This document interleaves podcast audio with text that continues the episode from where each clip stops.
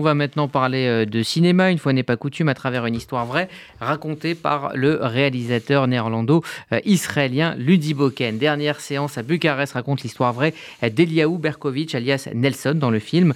En 1955, ce jeune soldat d'origine juive roumaine est jugé par la cour martiale israélienne. Deux ans et demi plus tôt, il a euh, en effet appris que l'assassin de son père, un officier de la garde de fer roumaine, a été, été réfugié après la guerre dans la Légion étrangère française. Il décide alors de déserter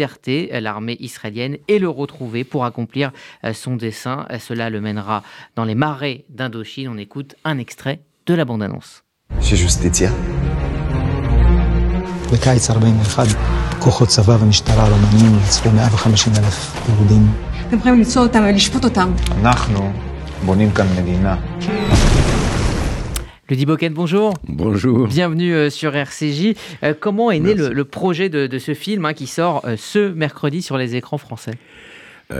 Par un petit article que mon épouse m'a donné dans, c'était un article dans Le Monde dans une rubrique qui s'appelle Le Monde il y a 50 ans, qui raconte le procès, le, cours martial, en effet, de ce soldat israélien qui est jugé pour désertion et dans l'article, il raconte juste brièvement qu'il il a déserté de l'armée israélienne, euh, donc en 55, euh, pour euh, aller chercher et se venger, en effet, du tueur fasciste nazi roumain de son père et de toute sa famille.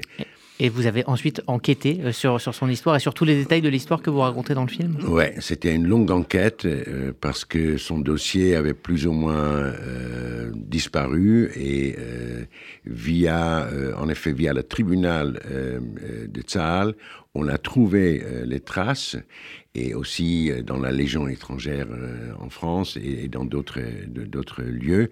Et on a pu reconstituer cette histoire qui est une une saga euh, absolument unique parce que euh, y a, à notre connaissance, il n'y a pas eu d'autres juifs qui ont pu se venger directement, pas aveuglement de, nazis d'après-guerre, mais vraiment des, bourreaux directement qui, ont effectué une partie de la Shoah. Est-ce que c'est justement cette thématique de, la vengeance et de cette soif aussi de, justice euh, qui euh, vous a motivé à, faire ce film? Et c'est ce qui traverse finalement le film Oui, absolument. C'est à la fois une, tragédie grecque, je dirais, où, ce garçon suit ce chemin euh, parce qu'il n'a pas le choix. Pour le, du moment qu'il sait où est le bourreau de son père, euh, il ne peut pas se permettre de simplement euh, rester chez lui et d'oublier. Et donc il y va. De l'autre côté, euh, c'est important, c'était pour moi aussi important, de raconter à travers ou avec l'histoire d'Eliaou deux histoires la première, la plus, plus, importante, celle de la Shoah roumaine, qui est très inconnue, que même moi, euh, j'ai fait pas mal de films et beaucoup de documentaires et des, choses sur la Shoah en général. Euh, je ne la connaissais pas dans ces détails-là, même que j'avais euh, travaillé sur le sujet en produisant le, film de Radu Mialianu il y a longtemps, euh, longtemps euh, Train de vie. Mais là, j'ai découvert ce, qui était obscuré par beaucoup d'historiens, à la fois en Europe, en Israël et certainement en Roumanie, que les Roumains, l'État roumain, la police roumaine, l'armée roumaine a, euh, bah, assassiné, 150 000 euh, juifs. Plus, plus, euh, plus. 300, entre 300 et 300 et 400 000 juifs, leurs propres juifs, voilà, sans, sans intervention Est-ce que cette histoire a été occultée en Israël même, là où vous vivez une, grande partie de l'année? Je ne sais pas si, si on peut dire occulté. Je pense que les survivants roumains n'ont pas eu la possibilité de s'exprimer comme d'autres ont pu. Et au début, dans les années 50, avant le procès Eichmann, euh, on voulait de toute façon pas vraiment euh, entendre les histoires de la, de la Shoah en Israël en général. Et après, c'est devenu quand même une histoire euh, ou, une affaire plutôt polonaise, c'est-à-dire que la grande tuerie a quand même eu lieu en Pologne et la plus grande communauté juive exterminée était la polonaise et, et, l'histoire roumaine qui n'était pas effectuées, si on dit, peut dire, par les Allemands, étaient un peu mises, mises à part. Et, et puis, il y avait même parmi les survivants roumains, les, ceux qui sont venus en Israël et qui étaient au début euh, dans les, dans les Mabrot, dans les, dans les camps de, réfugiés, ils n'avaient pas vraiment les moyens, euh, comme, comme ceux qui étaient devenus, euh, venus avant eux, de, de, de s'exprimer et de la raconter. Alors, euh, on voit aussi euh, que ce, fasciste roumain euh, parvient à s'enrôler dans la Légion étrangère. Il y a un lien avec, avec la France. c'est assez étrange de voir qu'un ancien nazi qui a du sang sur les mains puisse s'enrôler dans la Légion étrangère. Est-ce que cela vous a étonné en découvrant cette histoire? Non, ça m'a pas étonné parce que je savais que dans ces années-là, c'était la guerre d'Indochine, c'était avant la guerre d'Algérie, mais on savait que la France avait besoin de d'hommes, de, de, chair à canon, et elle recrutait.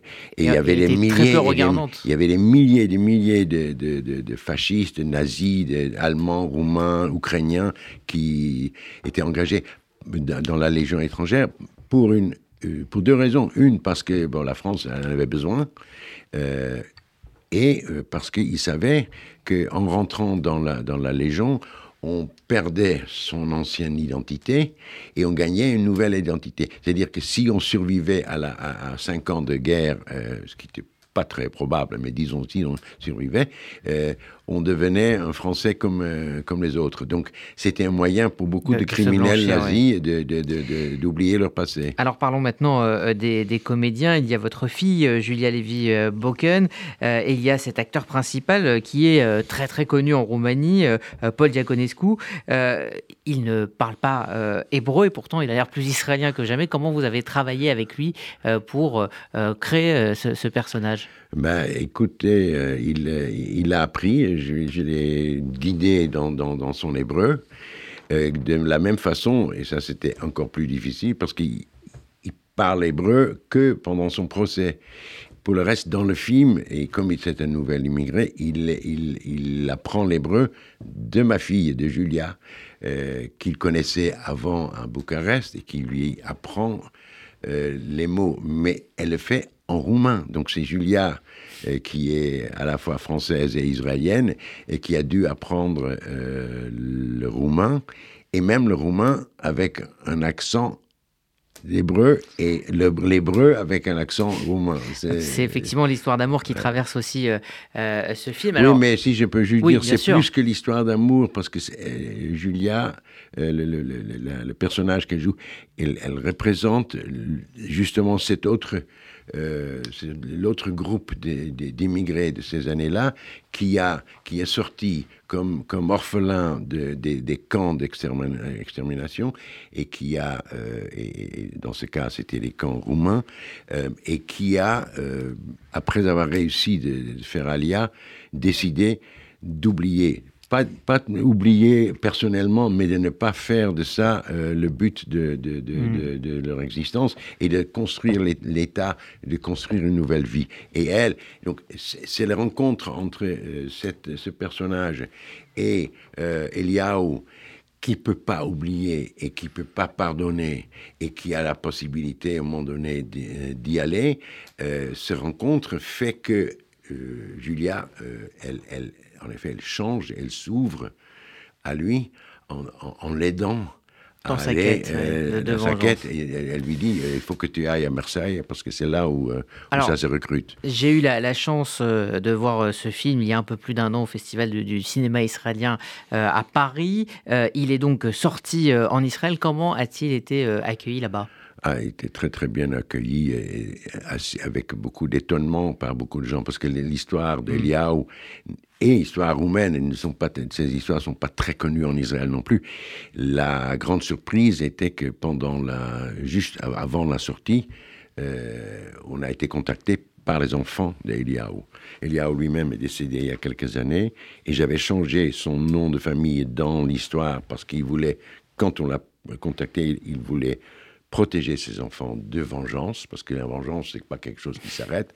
Donc, il voulait pas qu'on parle de, de, de, lui. Euh, et de sa famille, oui. Et, mais bon, il était décédé et euh, ses enfants, ils, ils, sont venus non seulement à la première, et non seulement on a tous pleuré ensemble, mais ils sont allés à la télévision israélienne, à la radio, partout, pour, euh, pour finalement euh, inciter les gens à, raconter, à, voir l'histoire de leur père dont ils étaient toujours très fiers, même que euh, c'est une histoire douloureuse, c'est mhm. une histoire de mort aussi, mais qu'ils voulaient raconter. Et ça, c'était très émouvant.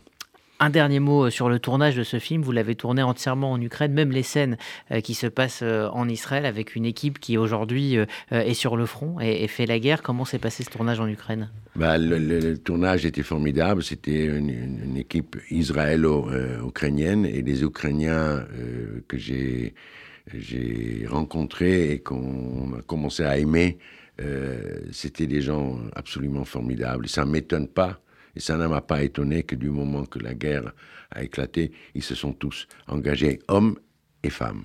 Merci Ludi Boken. Voilà, ça s'appelle euh, ça s'appelle Dernière séance à Bucarest et ça sort ce mercredi sur les écrans français. On vous conseille euh, ce film qui euh, effectivement met en lumière une, une période extrêmement méconnu euh, de, l'histoire post-Shoah et une histoire très personnelle aussi. Et c'est un film quand même. Et c'est un film, effectivement, avec tous les ingrédients d'un bon film.